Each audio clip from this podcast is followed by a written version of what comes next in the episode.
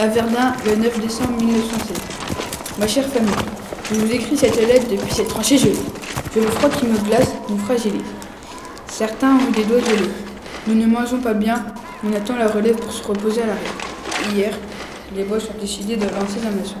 Nous les avons repoussés avec du mal. Les munitions manquaient, le bruit nous assourdissait. Puis nous avons lancé l'attaque. Le capitaine Fernac nous a donné l'ordre de mettre une baïonnette au canon.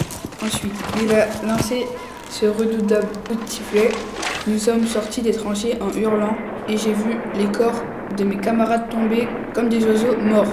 Oui, morts. Je n'avais jamais vu autant de cadavres. Nous avons dû reculer à cause des obus lancés depuis les avions et à cause du lance-flamme qui fait des ravages. Cette arme est terrifiante. Un de mes amis a été brûlé vif. C'est épouvantable. L'odeur de la chair est horrible. J'espère que cela ne m'arrivera pas. Pas étonnant que les officiers nous donnent de l'agneau pour que l'on se, pour que l'on se lance. J'espère rester en vie pour vous, pourvu que la victoire arrive vite et que ce massacre s'arrête. Cette boucherie est horrible. Ce sera certainement la terre des terres. Enfin, c'est mon espoir. Au revoir, je vous aime, peut-être à jamais, votre fille Jean-Noël.